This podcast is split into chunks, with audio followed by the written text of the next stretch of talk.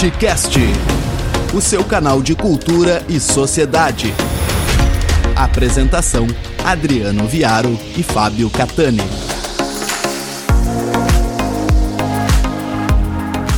Olá pessoal, aqui professor Adriano Viaro mais uma vez com Fábio Catani para mais um episódio do Batcast. Como de costume, Fábio Catani faça as honras da casa.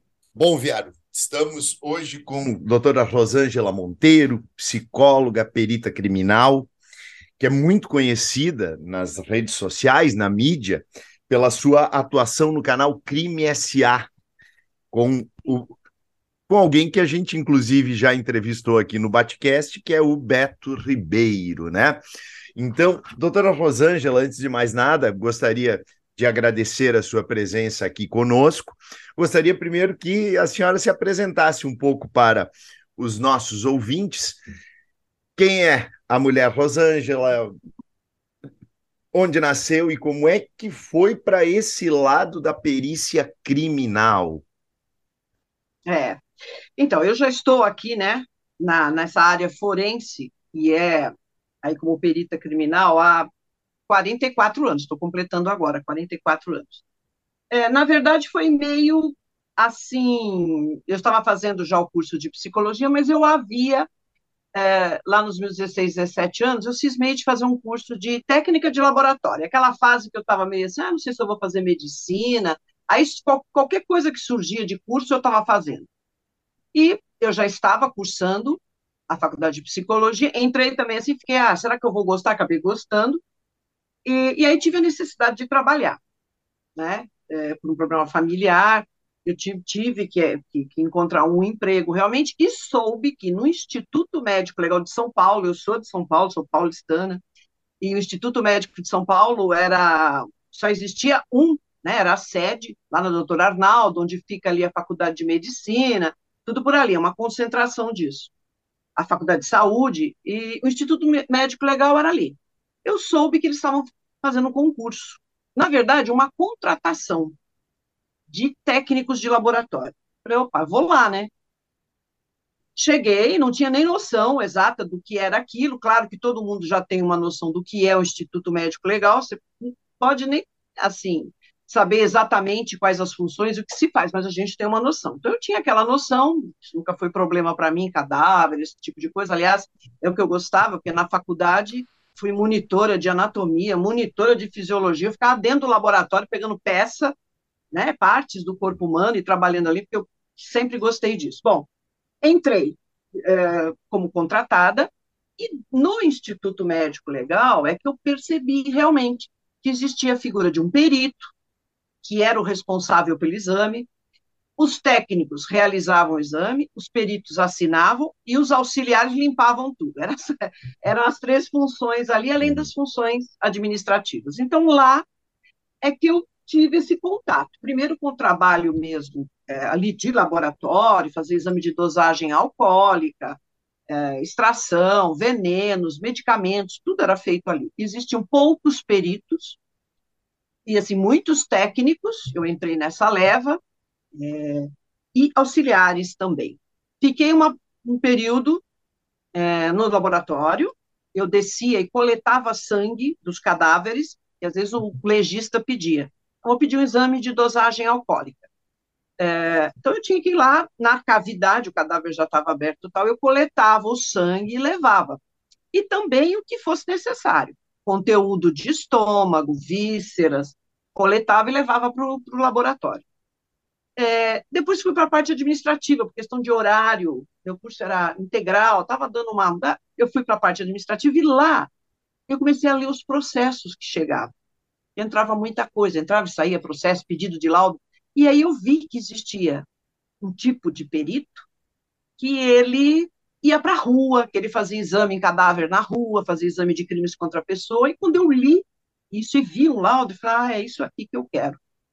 Né? E aí fiz o concurso para perito criminal, é, fiz em 86, não tive a oportunidade de fazer em 82, porque eu não tinha ainda o diploma, né, e é necessário você estar tá com o diploma na mão para fazer o concurso.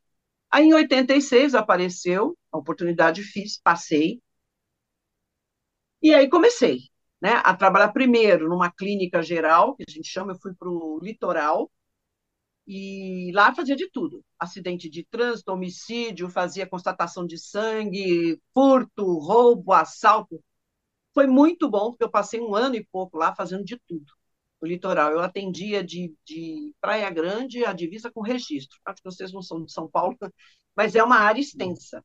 Né? Não tínhamos rádio na viatura, aquelas coisas que eu acho assim super interessantes porque te dão uma bagagem incrível, né? E é claro que meu interesse era, eu estava pleiteando vir para São Paulo e trabalhar em crimes contra a pessoa.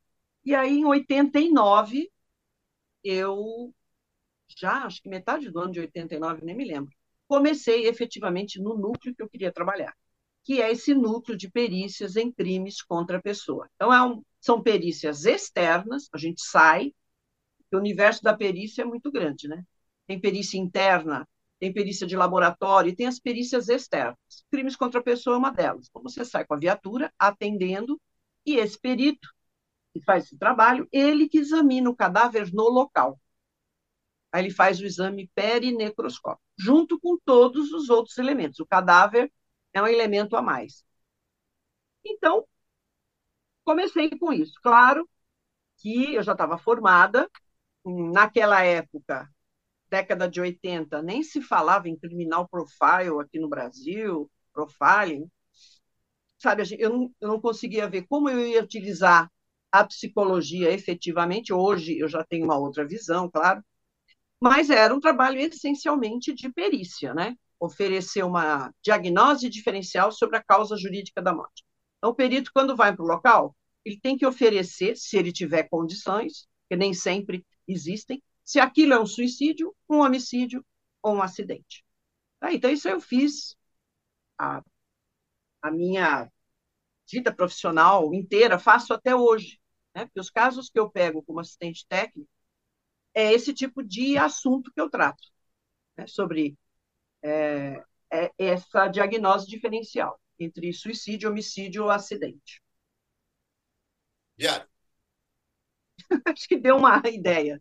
É, não, não, com certeza. Eu estava aqui fazendo anotações, inclusive, doutora, mas é, eu quero primeiramente então reforçar a satisfação de estar falando com, com a senhora. Uh, o, o, Beto foi, está sendo ainda a maior audiência do nosso canal, e, e, eu, e eu, vou lhe dizer assim que a gente já entrevistou tanta gente uh, com currículo, tanta gente com trajetória, com estrada, mas o Beto ele é realmente um fenômeno e eu é. quero começar a conversa com a senhora justamente pela questão fenômeno.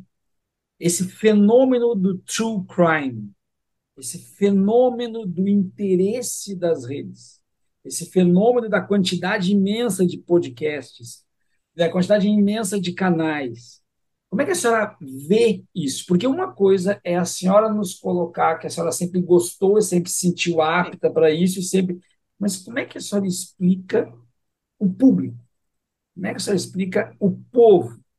Você explica que os canais de true crime são os campeões? E como é que uma pessoa que lida, e aí eu vou entrar muito naquilo que eu assisto das suas participações e em outros podcasts, uma pessoa que lida muito com conceitos de sociopata, com conceitos de psicopata, e a senhora tem uma preocupação muito grande sempre de dizer, ó, isso aqui não é um psicopata, isso aqui é maldade mesmo, como a senhora colocou no é. caso do, da família de Brasília, né, que a senhora colocando bem isso aí. Mas e como é que a gente analisa a pessoa que não é nenhuma coisa nem outra, mas é, por exemplo, apaixonada pelo tema? E eu ainda vou talvez incorrer aqui numa falta de ética, mas vou tentar não assistindo um dos canais de True Crime, eu vi uma pessoa num canal, não vou citar nomes, evidentemente, dizer assim: eu sou uma serial killer não praticante. Eu acho que ela foi infeliz na escolha do tema para dizer que ela é fã do, do, do conceito. Entende? Então, eu acho que foi muito infeliz. Eu queria lhe ouvir sobre isso. É. Bom, é, esse lado do crime, desses acontecimentos assim uh, que chocam, eles sempre despertaram interesse. Basta a gente ver, por exemplo, um acidente de trânsito. A quantidade de pessoas que acabam até provocando outros acidentes porque quer parar e ver. Quer ver se o cara está com a cabeça né, cortada, o sangue, o que aconteceu, se morreu alguém ali ou não. Então, isso é um, um interesse. Não necessariamente essas pessoas sejam pessoas más, pessoas violentas. É curiosidade e é interessante, é uma coisa meio assim. Olha, isso pode acontecer, mas está acontecendo com outro e não comigo. Ainda bem, né? Mas que tem esse interesse, tem. Como eu atendi muita, fiz muita perícia na rua, é impressionante a quantidade, quando o caso acontecia na rua, por exemplo, o indivíduo foi morto, no caso de homicídio, na via pública. Assim, a quantidade de gente que fica ao redor para ver, e tem gente que leva o cachorrinho, leva as crianças, e ficam ali todos olhando. Então, é a curiosidade, tanto pela morte daquele indivíduo, né? e a morte gera essa curiosidade, mesmo que seja para falar assim, ah, é o outro e não eu. Nossa, ainda bem, né? ele foi, eu estou aqui é, como também pelos, pelo trabalho da polícia ali. Então, quem chega, a PM, chega o pessoal da perícia, o que, que eles vão fazer? Vão virar o cadáver, vai tirar fotografia, vai tirar a roupa, não tira a roupa. É, tem esse tipo de, de curiosidade. Eu já percebi. Mas é interessante. Eu até tinha esse comportamento na rua, quando eu via que estava muito cheio de gente, né, eu estava ali examinando, daqui a pouco falava assim: olha, eu preciso de alguém aqui que me ajude. Por favor, o, o, senhor aqui pode vir aqui me ajudar a virar o cadáver, tal que está pesado? Mas na hora a pessoa sai correndo. Era um negócio interessante. A gente acabava dando risada, porque todas as vezes bastava eu falar: olha, é, o senhor pode me ajudar? Ah, a senhora que está aqui, a senhora pode me ajudar? Né? Não, todo mundo, todo mundo se afastava, quer dizer, eu tenho interesse até certo ponto. Isso na real. Agora, quando você está assistindo pela internet, quando você está vendo pela televisão, né, a coisa se torna mais interessante. Claro, né? E teve uma grande influência dos programas que, que começaram americanos. Né? Então, primeiro o CSI, que as pessoas acreditavam que só existia nos Estados Unidos, né? em outros países, que aqui no Brasil ninguém fazia aquilo, mas teve assim um interesse, começou o interesse por isso, que era ficção, e na rabeira desses então, detetives médicos, começaram antes mesmo do CSI. Quando começaram os canais a cabo, que nós começamos a receber material, principalmente dos Estados Unidos, a coisa começou, as pessoas começaram a se interessar. Então, é, uma série de, de, de, programas de detetives, detetives médicos, é, já abordava isso era meio que uma ficção, apesar que eles levavam alguns casos verdadeiros, mas era uma coisa muito encenada, não era real. Aí surgiu o CSI, né, que as pessoas ficaram fascinadas, porque, poxa, como é que o cara chega lá e tem um exame de DNA? Tá? É, e aí começaram né, esses programas de true crime. Começou com os americanos mesmo, tem algumas coisas da Inglaterra, eu já vi algumas coisas da Austrália, e aí começaram realmente os casos aqui no Brasil. Mas aqui, especificamente no Brasil, eu acho que o divisor de águas nesse interesse foi o caso Isabela Nardoni. Porque foi uma exposição tão grande, isso foi em 2008, mas tão grande, né, que todos nós ficamos assim impressionados com isso. Porque é normal sair uma notinha na televisão, sair uma notinha, ah, o indivíduo foi morto, tal, lá, os caras filmavam.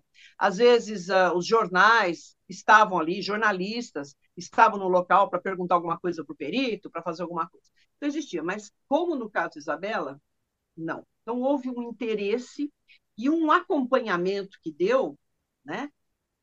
Passo aquilo. Qualquer coisa, quer dizer, durante mais de um mês, porque eu, eu levei um mês para poder expedir o laudo. Mas depois teve a reprodução simulada. Aquilo, para mim, foi o ápice, né? Eu nunca tinha visto uma coisa como aquela assim, é, todas as emissoras de televisão querendo filmar ali, né? Nós recebemos até é, ameaça de morte. A delegada ficou extremamente preocupada. Até isso chegou na delegacia, contanto que tinha lá uma os, os, policiais que cuidam disso estavam lá, eu dava um passo, tinha dez policiais do meu lado, me acompanhando onde eu ia, né? E assim, essa voracidade do, dos meios, das emissoras, querendo ali preparadas, é, eles montaram palanques em frente ao prédio, alugaram apartamentos que eram de frente ao prédio para poder acompanhar. Foi algo assim, quer dizer, não teve, não teve uma ruptura. Quer dizer, o assunto continuou né, até o julgamento, praticamente, foram dois anos. Né? E aquele interesse em saber o que, que ia acontecer, é o pai não é, o pai não é, a madrasta é ou não é, e o que, que o laudo disse. E o laudo teve um peso grande nesse caso. Não que ele não tenha em outros casos, mas esse, na realidade, não havia testemunha, os dois negavam, então a prova, né, a testemunha foi a prova, foi a prova pericial. E eu senti naquela época que as pessoas já me viam lá, né? mesmo eu não dando entrevista, mas sabia já identificar a perita que ia lá. Era muito interessante porque eu passava no supermercado em qualquer lugar, as pessoas, ah, então é você que está lá? Sim, você pode falar, eu falei, não posso falar nada ainda.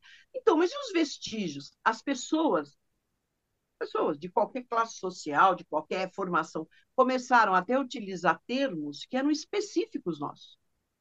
E outro fenômeno, as pessoas começaram a cobrar dos peritos, por exemplo, acontecia um assalto num bar. Aí o pessoal ficava todo preocupado, olha, eu não deixei ninguém botar a mão nesse copo, porque esse copo aqui o cara pegou. Então é para o senhor, viu? E ficava assim, mas o senhor não vai fazer o levantamento de impressão digital? Interessante isso. Porque eram coisas que as pessoas. Aí o pessoal vinha brigar comigo, Rosângela, você fala essas coisas, você está aí, esse caso. Agora, quer dizer, a, pró a própria população começou a cobrar e ficaram muito impressionados né, em saber que aqui no Brasil eh, se fazia esse tipo de trabalho. Poderia não ser feito em todos os estados, mas São Paulo fazia com luzes, com reagente, com tudo. Isso foi muito né, esmiuçado. Então, na verdade, esse caso foi um divisor de águas para a perícia, foi um divisor de águas na justiça, para a polícia, né, que até os juízes, promotores começaram a olhar, começaram a olhar de uma outra forma. O que, que a perícia poderia oferecer? E para a população em si e foi o grande estímulo. Para você ter uma ideia, o Beto foi o primeiro jornalista a me entrevistar para um programa que ele fez.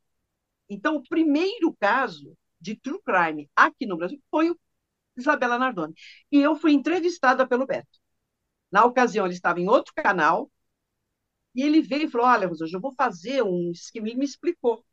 Né, que era exatamente isso, comentar caso true crime. Então, entrevistou a delegada, entrevistou o legista, me entrevistou. Foi o primeiro.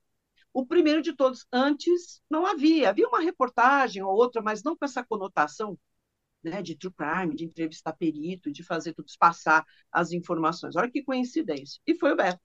Lá em 2010, porque eu só pude dar entrevista depois do julgamento. Né? O caso, até ser julgado, foram dois anos. Então, e desperta mesmo interesse. E o que eu vejo com esses meus seguidores, com os meus alunos?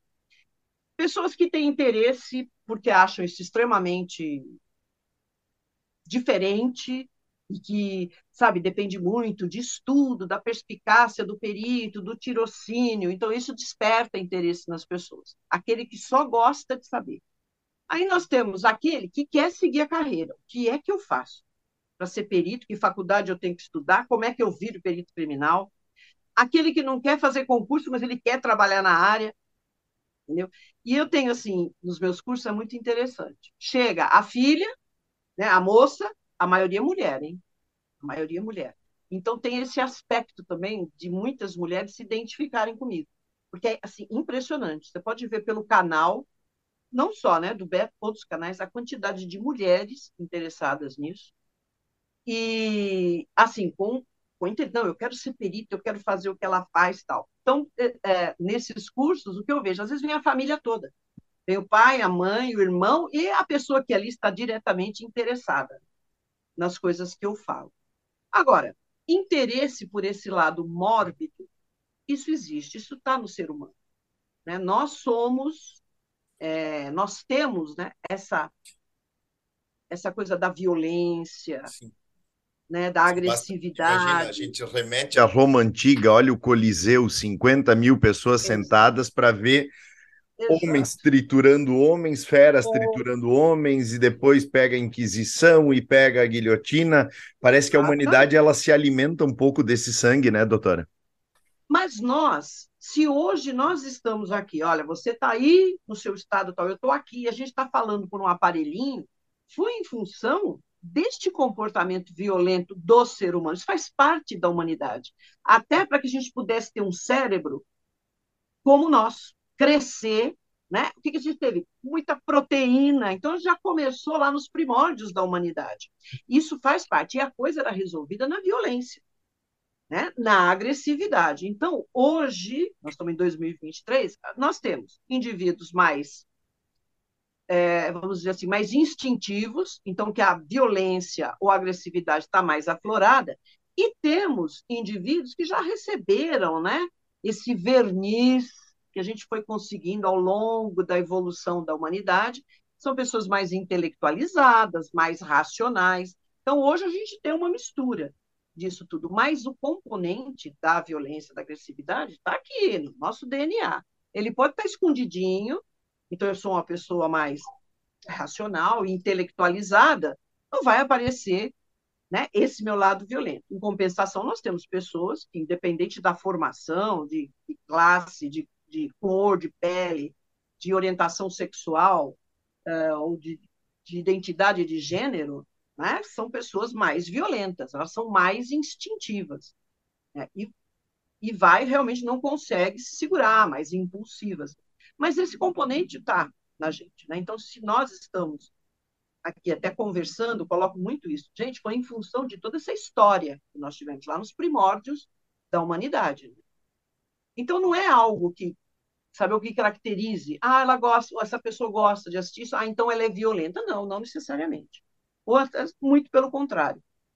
Mas é o interesse, né? Hoje, esse interesse acho que é generalizado. Né? Claro que é uma porção, quanto... é uma parte da população. Desculpa, doutora, mas o quanto o fato de o envolvimento de crianças nesses crimes também multiplica o interesse? Sim. É, porque é, para o indivíduo médio, né, para assim a população que está na média, não vamos pegar extremos, né? É, não se concebe, por exemplo, uma mãe matar o filho. Uhum. Né? Não se concebe qualquer tipo de violência com relação à criança. Seja violência física, psicológica e sexual, mais ainda. Então, para o indivíduo médio que a gente tem na população, é inconcebível, por isso que choca. E eu acho que tem que chocar mesmo. Né? Você tem que se chocar com isso, você tem que ter um tipo de reação. Até para pensar, poxa, isso não pode acontecer. O que é que a gente tem que fazer? Mudar as leis, é, o que, que faz você chegar e tomar uma posição? É você se sentir atingido com aquilo. Né? Infelizmente, é o tipo de coisa que a polícia não consegue uh, antever, né? Não dá, não dá para você né, imaginar que vai acontecer. Claro que aí são ações, né, diversas ações têm que ser feitas em conjunto, aí tem que ver pena, que as pessoas né, sentem tem essa sensação da impunidade, isso estimula muito, né, porque se o indivíduo pensasse, poxa, eu vou pegar 40 anos e vou ter que cumprir 40 anos, é uma coisa. Então, boa parte dessas pessoas que cometem esse tipo de crime, ela não vai. Ela para e fala, bom, mas da maneira como acontece, você é lá condenado a 100 anos você vai cumprir um terço, aí se você tem bom comportamento, aquela história que nós já conhecemos. Isso passa para a população em geral, para todo mundo, essa sensação de impunidade. Mais ainda para a família da vítima. E hoje é comum você ouvir, ah, vai pegar 40 anos e pô, daqui 10 anos o cara está na rua. E, e, é verdade. É, infelizmente. Então, esse é um fator. Outro fator, fator é a educação, são políticas né, é, sociais, né, educacionais, tudo isso tem que estar em conjunto. Mas, infelizmente, é algo que a gente observa. E aqui no Brasil, nas estatísticas, ele está muito mal, né? Ele está em segundo lugar, né? num país extremamente violento com mulheres, mulheres com crianças, né? só perde lá para a Tailândia. Esses dias eu estava vendo umas estatísticas, é impressionante né? esse aspecto da violência doméstica, por exemplo. Né? Com a pandemia, aumentaram né, os casos, porque a convivência complicou. Porque enquanto todo mundo sai de casa só se encontra à noite, é uma coisa. Agora, o marido, né, os parceiros dentro de casa, com as crianças, né, os pais estavam até com dificuldade em lidar com as crianças. Tem um filho e não conseguia lidar, falou, não aguento. porque não está acostumado. Porque pela manhã já leva o filho, coloca na creche, depois ele tem aula de não sei o quê, depois ele vai para lá, pega às 5 horas da tarde, você não tem nem contato com essa criança. Então, todas essas questões têm que ser levadas em consideração para que apareçam né? é, esses casos, infelizmente. E, e, vão surgir. Nós temos ainda um, um longo caminho para estabilizar isso, para mudar essa estatística. Viário. Doutora, a senhora falou na formação de peritos, no, no, no estudo de peritos, mas agora está acontecendo, aparecendo com muita frequência nas universidades, sobretudo nas universidades EAD, o curso de criminologia.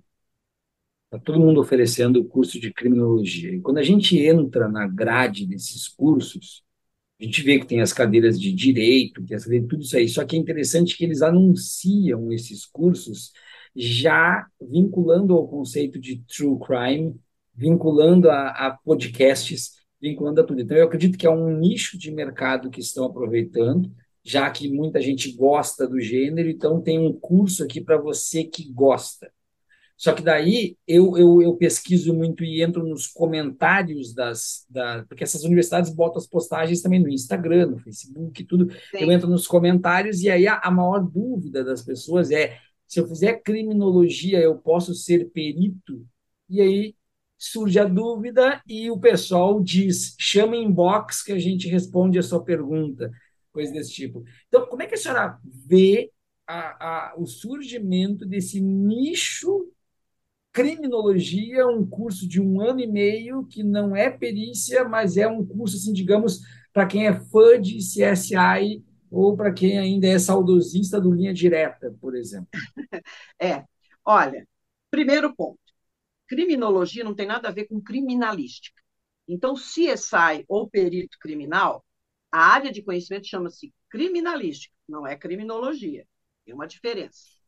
É, criminologia, agora criaram um curso que dá o bacharelado em criminologia, eu já vi. Uh, e está também, estão também surgindo cursos de perícia criminal e investigação criminal. Aí o que acontece? São cursos é, que não, não são, né, não te dão a formação de bacharel, seria de tecnólogo, são cursos aí de dois, três anos, é, e as pessoas ficam iludidas, achando que com isso elas vão ser peritos criminais. Primeira coisa, perito criminal você não é. Só é perito criminal, isso não é profissão, é função. Então, o, o termo perito criminal é exclusivo daqueles concursados, é uma função de Estado, você tem que fazer concurso para atuar. Então, uh, existem algumas diferenças desses concursos pelo país, mas, basicamente, você tem que ser bacharel em, em cursos tradicionais. Tá? Então, não é fazendo esse curso que o pessoal faz é de tecnólogo ou de, de de três anos, dois anos em perícia criminal, ou investigação criminal, ou criminologia, que vão abrir vagas para isso. Não é. Tá? Então, o interesse é nas, nas, nas formações clássicas da área de biológica, saúde, exatas e algumas matérias e algumas formações da área uh, de humanas. Tá? É isso. Quando as pessoas me perguntam, eu falo, olha, ah, estou fazendo esse curso, é o ideal? Eu falo já, não. Não, você quer ser perito criminal? Então você vai, faça um curso de biomedicina, faça um curso de física, faça um curso de química, de medicina, de psicologia, de direito. Olha que interessante, em São Paulo, é, os concursos não abriam vagas para o pessoal de direito. Tá? Alguns concursos mais recentes abriram, mas não é certo que vai abrir em todos. Então, é, o que é que eu passo para essas pessoas? Olha, vocês têm que entrar nos editais de concurso, vai aí pesquisa na internet, que hoje todo isso é muito fácil, pesquisa aí, edital de concurso para perito criminal. Aí você vai ler lá o que está sendo exigido. Tá? Porque o que forma o perito né, não é, ah, eu ser formado em física, não.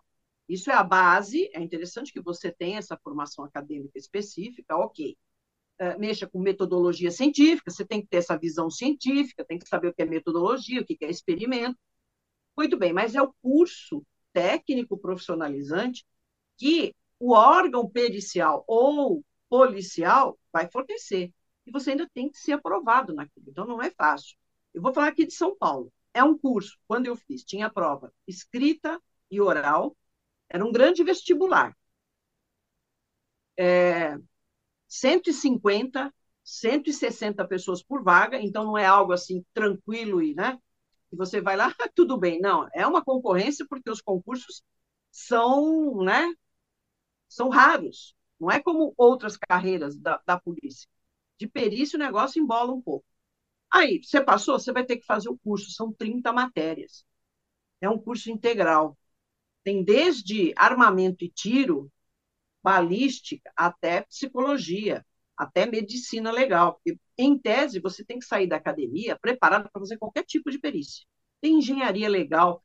E nesses cursos eu não vejo tanta coisa assim. Você vai ter curso de armamento e tiro, você tem curso de é, artes marciais, você tem que ter. Poxa, mas perito tem que fazer isso? Sim, porque se eu trabalho na rua, eu estou na rua. Eu vou me defrontar com qualquer tipo de ocorrência. Então, ou eu tenho que estar preparado, eu tenho que ter uma condição física para enfrentar ou para correr, né? Porque essas coisas acontecem. Basta você estar na rua dentro de uma viatura. As pessoas não têm noção disso. Aí você tem que ser aprovado. Em São Paulo ainda, depois de aprovado, você fica numa fase, você já vai trabalhar, vão te colocar lá num lugar onde está precisando de gente, uh, você fica três anos. É um período que é chamado de estágio probatório. Então, neste período, se você tiver um cheque devolvido, se você se meter em qualquer confusão, brigar com o marido, for parar na delegacia, você está fora. Então, você está trabalhando, você já está recebendo, você é perito criminal, mas durante três anos, se você se envolver com qualquer coisa assim, simplesmente você é exonerado. É, e as pessoas não têm noção disso. E tem muita gente fazendo esses cursos e vai ser uma perda de tempo. Aí eu vou te falar de um outro aspecto. Isso para ser perito criminal. Ah, mas eu quero fazer o curso para. Eu não quero ser polícia, eu não quero fazer concurso, mas eu quero trabalhar na área como assistente técnico. E aí o que está acontecendo? Esse pessoal que, que não é oficial, eles andaram criando uns termos, é, perito forense, perito judicial, mas na verdade é assistente técnico. Então, por exemplo, sai o laudo oficial, aí é, o indivíduo que está sendo acusado, a família, acha que aquilo não está correto. Ele contrata um assistente técnico. Muito bem. O indivíduo pode querer trabalhar nessa área. Ele tem que se preparar, mas tem uma, um problema aí a maioria dos escritórios de advocacia ou um promotor público né, que queira um assistente técnico, ele vai procurar aquele assistente técnico que é um perito criminal aposentado. Se eu tenho um perito criminal que trabalhou 40 anos, está aposentado, e trabalha agora como assistente técnico, eu vou pegar, eu vou contratar esse indivíduo, eu vou contratar uma pessoa que fez um curso de dois anos de perícia e nunca entrou numa viatura. Quantas cenas de crime essa essa pessoa viu, participou. Zero, professor. Zero, porque o, o perito criminal que está aposentado e trabalha agora como assistente técnico, ele tem um diferencial que ninguém tem. Chama-se casuístico. Eu estava fazendo o levantamento da quantidade de casos que eu trabalhei desde 79 até agora, que eu continuo. Eu, eu sou assistente técnica agora, que eu já estou aposentada do Instituto, mas continuo eu estou passando de 20 mil casos. Então, você pega um, um garoto, uma menina, que acabou de fazer um curso de perícia criminal ou investigação.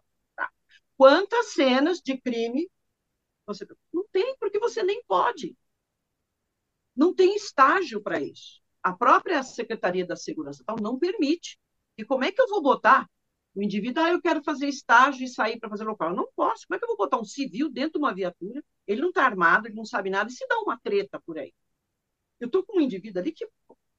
Porque nessa hora é um pega para capar, desculpe a expressão, mas você tem que estar tá preparado, você está com gente preparada do teu lado.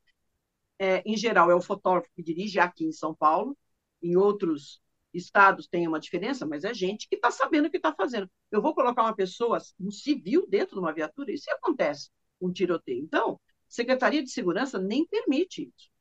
Tem gente que consegue estágio, mas é para trabalhar internamente. Mexer lá no laboratório não é cena de crime. Entendeu? Então, veja ó, a situação. Tem muita gente aí que está pagando, que está fazendo o curso, e vai ficar frustrado. Porque tem que ter um diferencial. Qual é o seu diferencial? Se eu tenho aqui um, um assistente que trabalhou 40 anos, que fez 20 mil casos, e o outro que saiu do curso agora. Entende?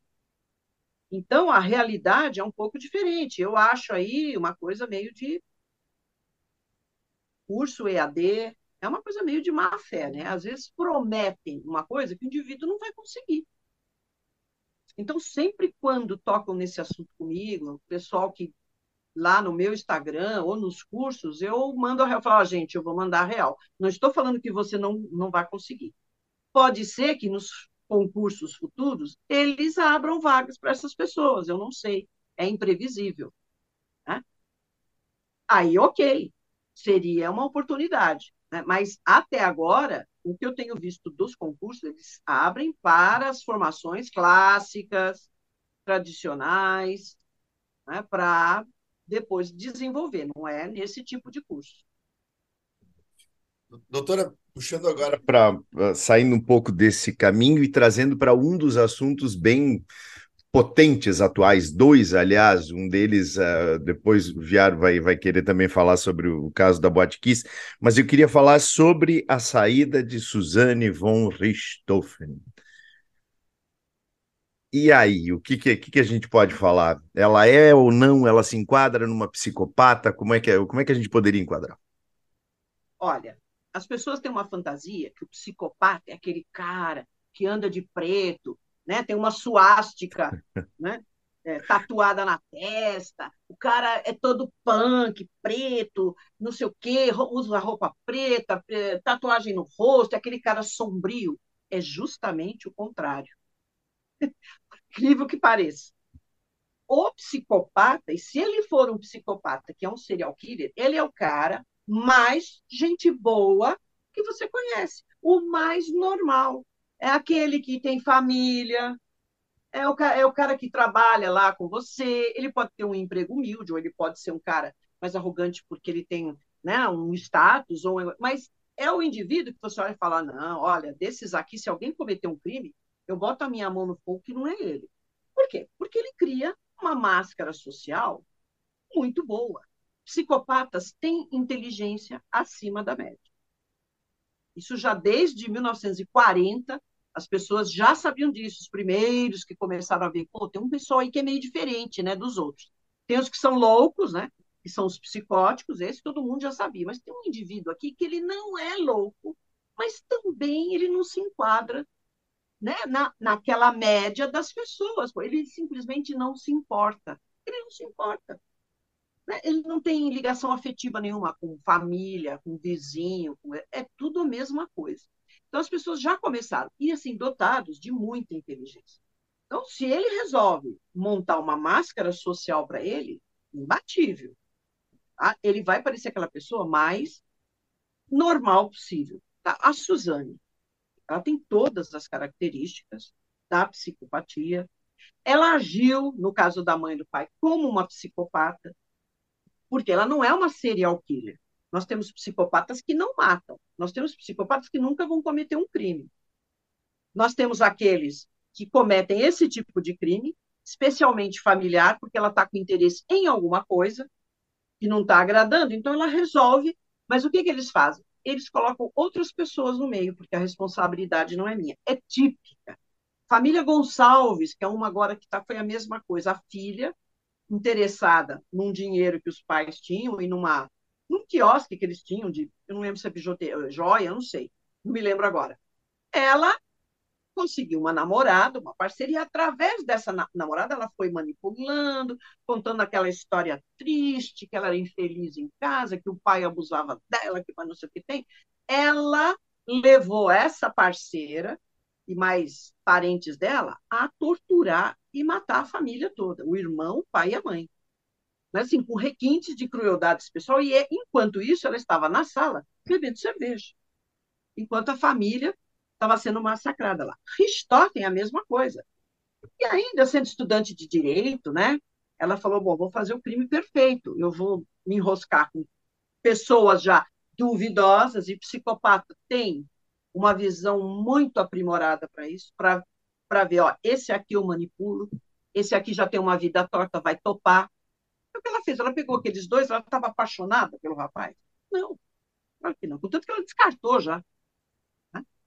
Ela pega os dois indivíduos, fala, conta aquela história triste, os dois bobinhos, ah, eu vou ganhar uma moto, eu vou poder comprar uma moto, a cabeça deles. Os caras também meio de vida torta. Tudo bem, ela manipulou, ela deu um instrumento, ela possibilitou a entrada na casa, só que não foi ela que fez. Isso é típico do psicopata. Ele quer jogar a responsabilidade no outro. Né? Só que a polícia também não é boba, né? já tem know-how e percebeu. Então, ela é típica. E o que acontece com a nossa justiça? A polícia vai lá e faz um trabalho bom. A perícia vai lá e mostra a dinâmica, e está tudo bem, exame de DNA, e mais exame de não sei do que, faz a reprodução, ela confessa. Ela vai para a prisão. Ela vai ter mau comportamento lá. A menina inteligente. Ó, ela, Elise Matsunaga, tantas outras, entram lá, o que, que elas fazem? a, a Richthofen, logo ela virou uma líder. Interessantíssimo, ali dá tudo. Né? Uma menina que se expressava muito bem, tal, e ela percebeu que ela tinha que entrar no esquema. E foi o que ela fez. E, e é o que faz o psicopata.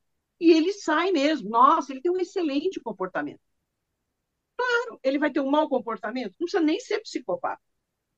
Todos esses raros são aqueles que, dentro da prisão, matam um outro. A gente tem o um exemplo aí do, do, do, daquele que se diz. É, oh, meu Deus, esqueci o nome dele, Pedrinho Matador, que é aqui de São Paulo. Porque ele matou gente dentro da cadeia. Ele achava que o outro lá não valia nada e ele matava, matou até o pai. Mas são poucos. A maioria, ou a, todos, eles vão ter bom comportamento. Olha que tipo de avaliação. Qual é desses que não tem bom comportamento? É claro que ela teve ela ficou até humilde. Ela não é mais a estudante de direito, ela é a costureira. Ela abraçou uma religião, que é outra coisa, encontrou Jesus. Não estou aqui criticando isso, porque tem muita gente que consegue até a redenção na religião, mas não.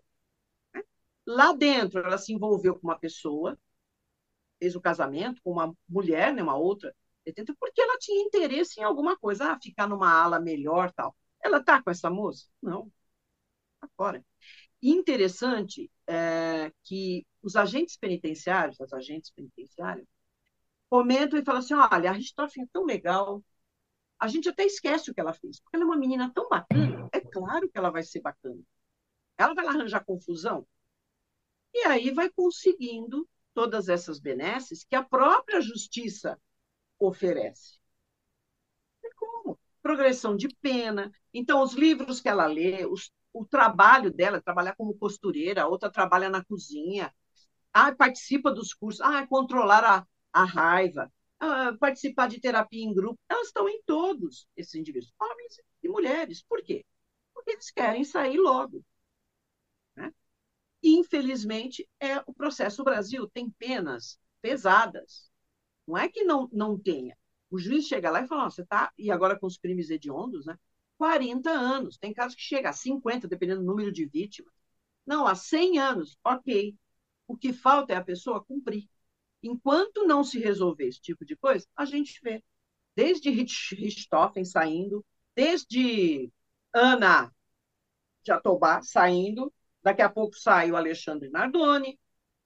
Ali não tem. É claro que eles têm bom comportamento, não vão ter bom comportamento dentro da cadeia? Tem. Até o mais simples já pensa nisso. Ele fala, eu tenho que me controlar aqui, né? É...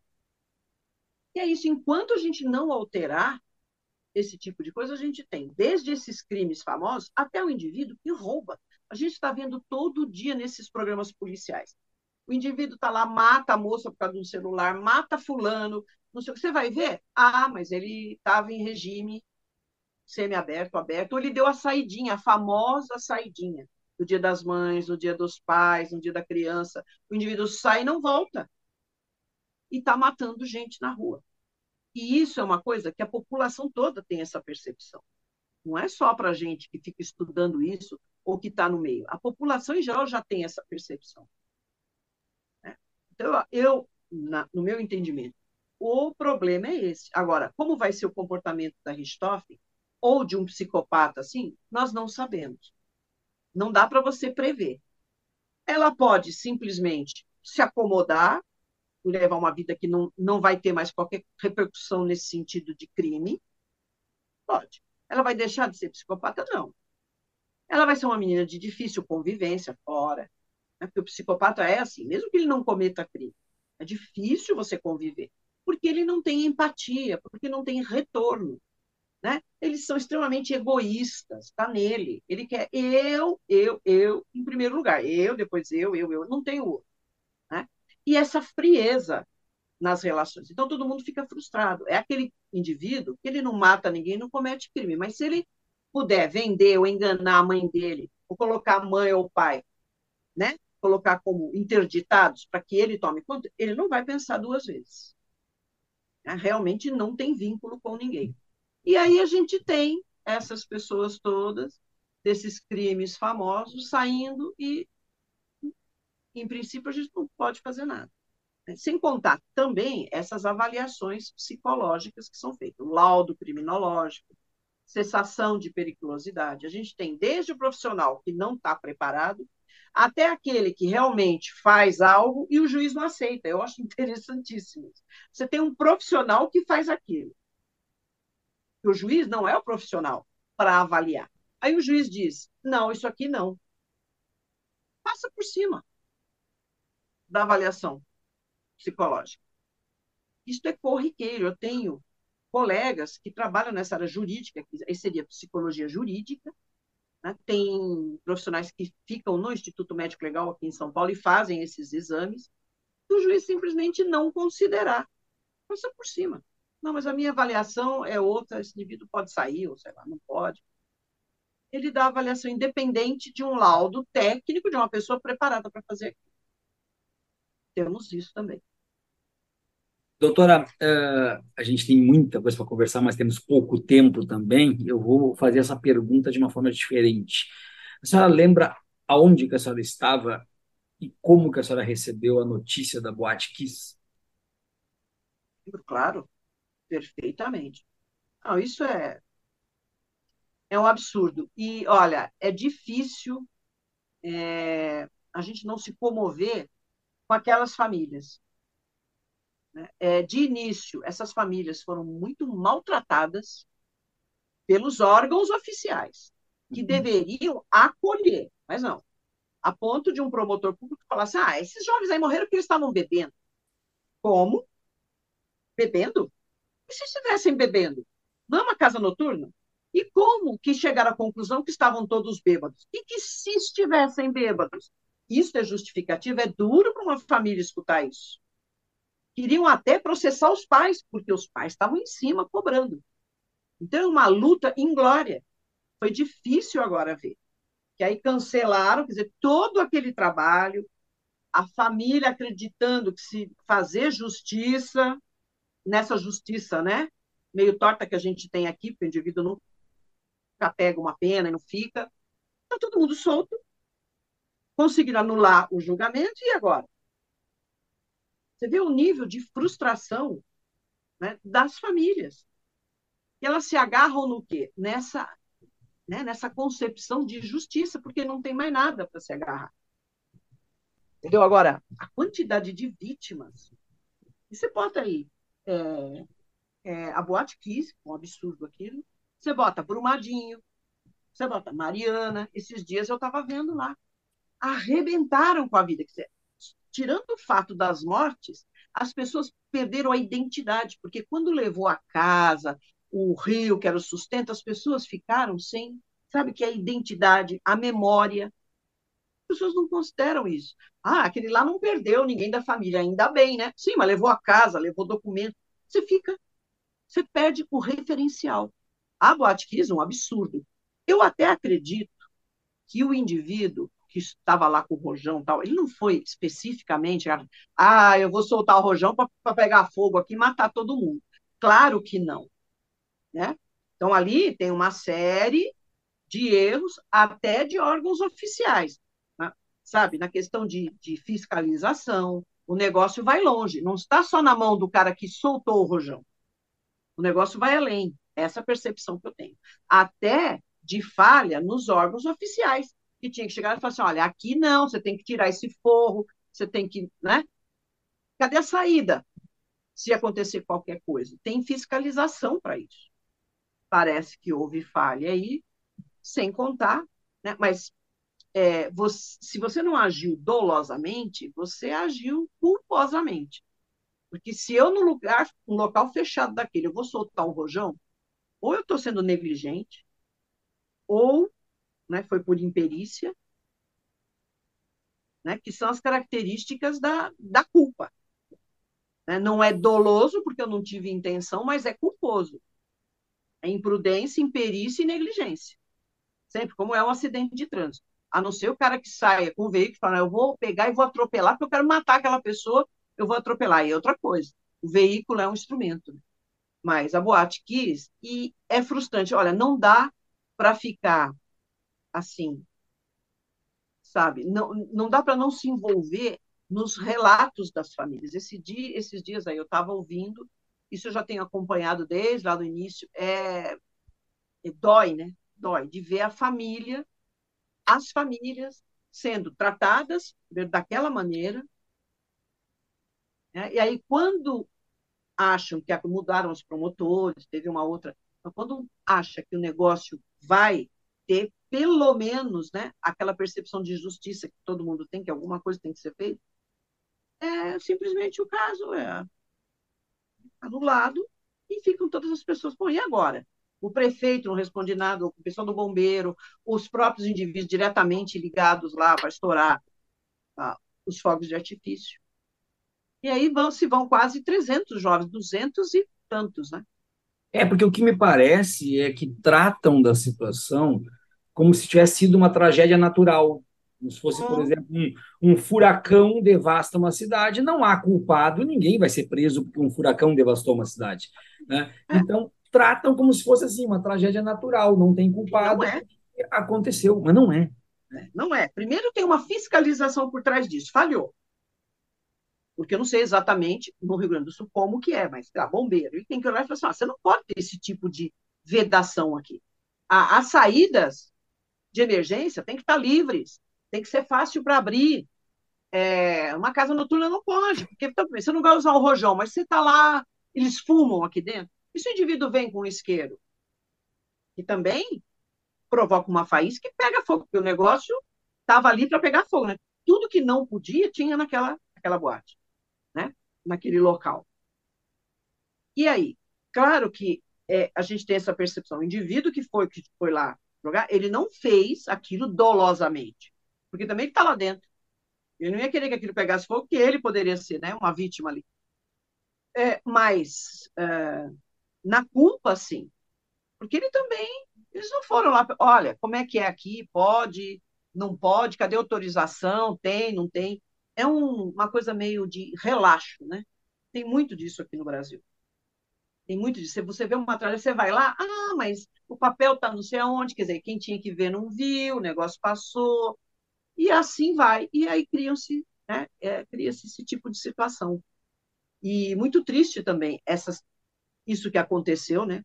Quando romperam aquelas coisas lá em Brumadinho, Mariana, isso também é crime, gente, pelo amor de Deus. Não é algo da natureza. Porque aquilo foi uma construção, teve engenheiro ali para fazer, não é algo que estava lá, só de repente rompeu uma barreira natural, como mesmo o senhor colocou aí. Não é. E acabou com a vida daquelas pessoas, perderam absolutamente tudo, né? Até o meio de sobrevivência, porque os rios poluídos, etc., e ninguém faz nada infelizmente. Doutora, numa sociedade, numa estrutura que negligencia tantas coisas, o crescimento do armamentismo que nós vimos na sociedade nos últimos anos, de que maneira ele pode impactar ainda mais esse crescimento de crimes, especialmente motivados por emoções, por circunstâncias dessas? O que, que lhe parece? Então, olha, a arma de fogo a gente pode até levar para um lado, não, olha, pode ser interessante, uma pessoa que tem uma propriedade rural, que está muito afastado, tem o porte para proteger ali, ou numa região. Você, você fala, bom, é, tem sentido. Só que a arma de fogo, ela é um facilitador. Ninguém tira essa característica de uma arma de fogo. Facilitador por quê? Porque basta você apertar um gatilho. Uhum. Só. E apertar um gatilho é muito simples. As pessoas imaginam assim, ah, a criança não aperta. Aperta, é. Aperta o dedinho. Eu já vi criança de 5 anos, apertou, disparou, matou o irmão. Não que ela quisesse, mas pegou para brincar, aperta. A coisa mais fácil do mundo é você apertar. A arma de fogo ela foi desenvolvida para você usar à distância. Seja para se proteger ou para agredir, à distância. Não é para você chegar perto para tirar. Então, não precisa. Você tem uma, uma margem de segurança porque é à distância, puxou o gatilho, acabou. Pistola, então, que é de né, semiautomática, pá, pá, pá, pá, pá, você dá 16, 12, dependendo da, da arma. Então, sempre vai ser um facilitador. Arma de fogo, numa casa em que a mulher sofre violência doméstica, tem o homem lá. Qual a probabilidade de acontecer alguma coisa? Não tem como. O indivíduo, é, os testes que fazem para liberar, pelo menos, é, não é nem o porte, porque a maioria é assim, você tem a posse da arma, você não tem o porte. O porte é para você usar na rua tal. Os caras encontraram um subterfúgio aí que é o tal do CAC. Ah, mas eu sou, né? Eu, eu coleciono, eu sou caçador. Ah, o cara é caçador. E aí ele pode cortar, não, mas eu estava indo daqui e ali. Eles sempre encontram uma brecha. Aí o que acontece? Os testes não são levados a sério, ou não são bem realizados, porque você tem que fazer um teste psicológico nessas pessoas, para ver o nível de agressividade. Aí é óbvio, você numa discussão de trânsito, se você não tem uma arma, você vai pensar duas vezes, porque ou você vai ter que, se você querer brigar com o outro, vai ter que ser na mão, ou você vai ter que pegar alguma coisa. Agora, você imagina com uma arma de fogo. Uhum. Eu já atendi casos que começou uma briga e estavam lá se xingando. O cara saiu do carro, o outro estava com um cinto ainda. Com um cinto. Se ele começou a briga, ele estava com o cinto. O cara tirou pelo para-brisa. Deu cinco tiros no indivíduo. Ele nem saiu do carro. Numa bobagem, porque você me fechou, porque não fechou. Tá? O indivíduo saiu armado. Pá, pá, pá, é a coisa mais fácil do mundo. Ele nem chegou perto do outro. Foi pelo para-brisa. E o rapaz ficou, morreu ali com um cinto de segurança ainda. Atrelado, né? Ali. Então, não dá para tirar essa característica da arma de fogo ser um facilitador. Uma arma de fogo na mão de um suicida. Hum. Era, era inclusive onde eu queria Agora, chegar, porque se é... tu tiveres dentro de casa alguém que sofre de uma depressão, Exato. a potencialidade do instante do tiro, ele é. É claro. A gente. É, claro que é assim. Se o indivíduo, por exemplo, uma arma de fogo numa residência que tem um indivíduo esquizofrênico, você está querendo você está hum. querendo procurar sarna, né? Porque o esquizofrênico, ele, ele tem uma agressividade latente. Essa agressividade pode se voltar com o outro, ele pode, num momento, num surto psicótico, ele pega a arma e mata a mãe, mata a família e tal. Ou ele se mata. Essa agressividade pode voltar para ele. Entendeu? Agora, numa casa que tem um suicida, um adolescente que tem problemas de autoestima, perseguine, um garoto já que né? Ele já tinha todo, estava na adolescência, que é aquela fase dos hormônios, tarará, fantasiou, ali ele tinha a arma da mãe, do pai, que eram policiais militares. Facilita? É claro que facilita. Agora, nós temos casos que realmente suicídio, o indivíduo suicida, ele ele tem essa ideação, mesmo às vezes com, com tratamento tal, ele vai acabar, é algo frustrante que o indivíduo tira a vida mesmo. Ele vai de qualquer maneira. O meio mais utilizado para cometer suicídio não é com arma de fogo, é o enforcamento. Primeiro, bate todas as estatísticas, enforcamento. O segundo meio é precipitação. Essas pessoas que saltam de prédios, saltam da janela, tal. Depois vem arma de fogo, tal. Por quê? Porque é, essa restrição que você usar. Agora, se tiver, é claro que vai usar, porque é muito mais fácil se aperta, você não tem que criar um mecanismo de enforcamento, tal, a morte é muito mais rápida, atira na cabeça. Então, é, infelizmente, dadas assim a sociedade brasileira, é, esses testes, esses exames que ou não são muito bem realizados, ou não se considera, né, porque passa batido também, nós temos esses casos absurdos. O indivíduo está armado e, numa briga de trânsito, o indivíduo mata o outro e não, não quer nem saber. Dentro de casa de uma família que já é violenta, você imagina com arma de fogo. Uhum. A probabilidade de dar porcaria? Sim, né? Então, realmente é complicado. Uhum. Não deveria. Eu não sou a favor disso. Viaram? É, alguns, Opa, perdão, alguns perdão, aspectos, doutor. É, alguns aspectos eu acho até interessante. Tem uns argumentos bons, mas não é para a maioria. E, e, e, sabe qual é o problema? O indivíduo ele encontra, sempre tem um jeitinho dele conseguir ter a posse, porque, na verdade, posse, a porte é policial. O indivíduo, quando dá um jeitinho de ter arma restrita, de uso restrito, que é só da polícia, o cara tem 9 milímetros, ele tem ponto .40, ele dá um jeito de conseguir o porte. Ah, não, mas eu sou caçador, eu sou né, colecionador. O cara sai com uma 12 na rua. Ele sai com uma pistola, ou sai com um revólver, porque é a mesma coisa. E aí acontece em todos esses casos, né? É, não acho prudente. Não acho. E com essa facilidade, algo que ele poderia pensar e falar, poxa, né, eu não vou, né? Como é que eu vou fazer isso? Eu vou sair na, na na mão lá com aquele indivíduo, não, o cara é grande e tal, eu vou apanhar, eu não vou, vou falar tudo bem vou embora. Se você está armado, não importa o tamanho do outro. Uhum. Né? Coach já dizia isso, né? Deus criou as pessoas diferentes. Eu deixei-as iguais, né? Ele criou Exatamente. um revólver, falou, agora, se eu for pequenininho tal, eu, né? Deus criou as pessoas diferentes. Ah, não, não vou entrar, não vou, porque o cara é grande ou porque não sei o quê.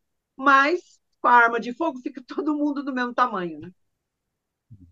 O grande marketing do coach, né, quando lançou o revólver, foi é. eu equiparei as coisas. Doutora, é. nós estamos chegando ao final, mas eu não posso deixar de fazer uma última pergunta para a senhora.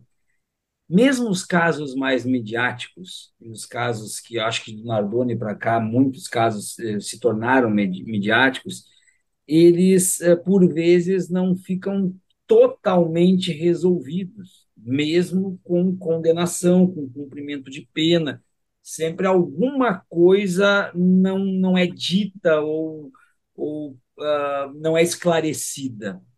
Partindo disso, eu queria lhe perguntar: uh, faltou alguma coisa no caso Daniela Pérez a ser confessado, a ser esclarecido pelo Guilherme de Pádua, que ele acaba morrendo e não revela, ou foi tudo revelado no caso da Daniela Pérez?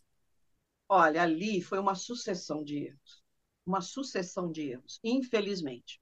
Década de 90, não que não se pudesse fazer um exame bom, né? mas ali já começa da cena do crime. Quer dizer, chegou todo mundo lá. Antes da perícia, estava a Rede Globo inteira, porque artistas, amigos. Eu vi fotos de gente de, de cócora do lado do cadáver. Quer dizer, toda a dinâmica já começa daí, porque ali tinha terra, daria para pegar uma série de vestígios. Agora, com aquela quantidade de gente, o indivíduo de cócoras do lado do corpo da menina, antes da chegada, já estava a polícia lá que liberou para todo mundo. Ah, nos tração da Rede Globo, artista, amigo, ficou todo mundo, a mãe, todo mundo lá, todo mundo andando para lá e para cá. Como é que a gente faz uma dinâmica? Se aconteceu ali, se não aconteceu. O cara sai com o carro, lava o carro. Né? A mãe, a mãe teve que ir atrás de testemunha. Atrás de testemunha. E ele deu uma versão ali que, na realidade, ela, né, a culpa era da menina, que estava dando em cima dele, né, que ela não, não queria casamento. E aquela história pesou a mídia ajudou, porque tudo que saía a respeito da menina mostrava ela beijando o indivíduo, como casal de namorado, sabe? Isso aí passa uma ideia do que eles tinham realmente algum caso. Já começa daí, né? A história já começa daí. Que a coisa aconteceu porque eles estavam tendo um caso tal, e aí a mulher descobriu e ele teve. Aí veio aquela história muito simplória, mas é que foi a mais vendida, né? Então, no local, nós já temos. Ninguém coletou material sobre as unhas, não fizeram o exame das roupas dela, não coletaram as roupas dele, contanto que ele saiu, ele tirou a roupa, tomou banho. Tem até história que deixa a história não, né? Porque ele mesmo relatou. É muito interessante. Que logo depois que ele matou, chega em casa, ele estava tão alterado, excitado, que ele se masturbou. Ele fala isso. Se, se, alguém tivesse qualquer dúvida a respeito da personalidade desse rapaz, e esta informação, você fecha o diagnóstico. psicopata, na verdade, ele queria atingir a Glória Pérez. Mas estava difícil, porque ela já não, né? Ela não, ela não atendia mais os telefonemas. Agora, um caso com essa repercussão que a mãe da vítima tem que ir atrás de testemunhas, já diz tudo a respeito do caso. Porque se, se encontrou um indivíduo que, que viu que lavou o carro, o outro que viu ele agredindo a menina no posto, enfiando no carro.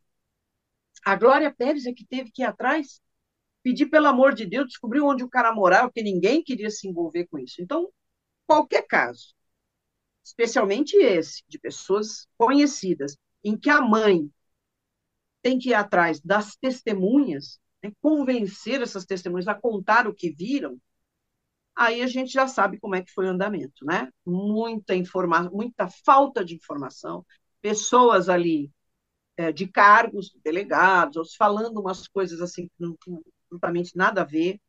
É, a, o depoimento da moça lá, da Paula, né? Ela vai e confessa o crime. O delegado não toma as declarações dela ali no momento, ela confessa. Ele chega e fala: Não, então nós vamos te ouvir amanhã no outro prédio. Quer dizer, quando ela chegou, já chegou com o advogado. E falou: Não. Quando foram formalmente tomar o depoimento, não, eu não, não. Eu não fui, eu nem sei. Né? E ele pega seis anos, não havia ainda crime hediondo, não era considerado homicídio hediondo, o latrocínio era, mas o homicídio não. Mais uma batalha da Glória Pérez para conseguir, conseguiu, né, que, que, que virasse é, crime hediondo, mas é, o julgamento dele foi anterior, ele ficou seis anos preso por fazer isso. E ainda vira pastor, claro, abraçou uma, uma religião, agora ele estava e eu vi esses dias interessantes que estavam comentando que ele acabou morrendo em função do, do programa, acho que foi demais para ele. Até comentaram isso. Ah, do documentário é, que foi feito. É, em função do, do que estava muito bom, né? O programa excelente, a Glória Pérez ali colocando. Mas é evidente que ali muitos erros, erros de investigação, de toda parte, perícia, ficou ali meio perdida, porque com aquela quantidade de gente, você já chega no local, você não consegue quase fazer mais nada, né? Porque ali teria arrastamento, teria uma série de coisas, coletar material né, das unhas, as roupas que a menina vestia, as roupas que os indiciados, né? Mas aí, então, fica assim, infelizmente, né? O caso só desenrolou em função da Glória Pérez, né? do empenho dela de ajoelhar, de pedir pelo amor de Deus para as testemunhas ir lá, né, dar a declaração. Isso é terrível, né? A mãe tem que fazer um negócio desse. E olha, não foi o único caso, não, viu? É, nesses programas aí que eu faço com o Beto, nós já comentamos o caso do filho, ele passou 12 anos atrás do indivíduo que matou o pai, ele conseguiu. Ele foi, investigou 12 anos. Ele, ele era um garoto, um adolescente. Passaram-se 12 anos, mas ele chegou ele encontrou o indivíduo que matou o pai dele. E tendo assim, cada vez que ele procurava a polícia, ele tinha mais problema do que solução, né? Então não é só o caso da, da Glória Pérez, não, infelizmente. Chegamos ao final, então. Infelizmente, chegando ao final do nosso programa, passou absolutamente voando, né? Olha, é, doutora... mas eu acho que eu falo demais. Não, não mas olha. Eu faço uma dissertação. Doutora, a gente poderia fazer, eu acho que alguns capítulos e não ia esgotar tudo que a gente tem para conversar com a senhora. É verdade. Agradeço mas eu estou à disposição, se vocês quiserem. É que eu falo, vocês têm que dar uma parada, porque você está controlando assim, que eu pego um assunto, eu vou lá destrinchando, né? Não, e agora, aí... depois, depois de termos entrevistado o Beto e termos lhe entrevistado, agora o meu desafio vai conseguir trazer os dois juntos, né, Catânia? Opa, agora vai ser o, o, o, vai ser o nosso desafio. Uma aí. muito boa. É. Tá? Vai ser o desafio para a gente trazer o canal junto aí para conversar. Muito obrigado, doutora. Eu Muito obrigado por tudo, pela sua atenção. Eu sou o professor Adriano Viari, junto com Fábio Catani, conduzi mais um episódio do Batecast. Tchau, tchau.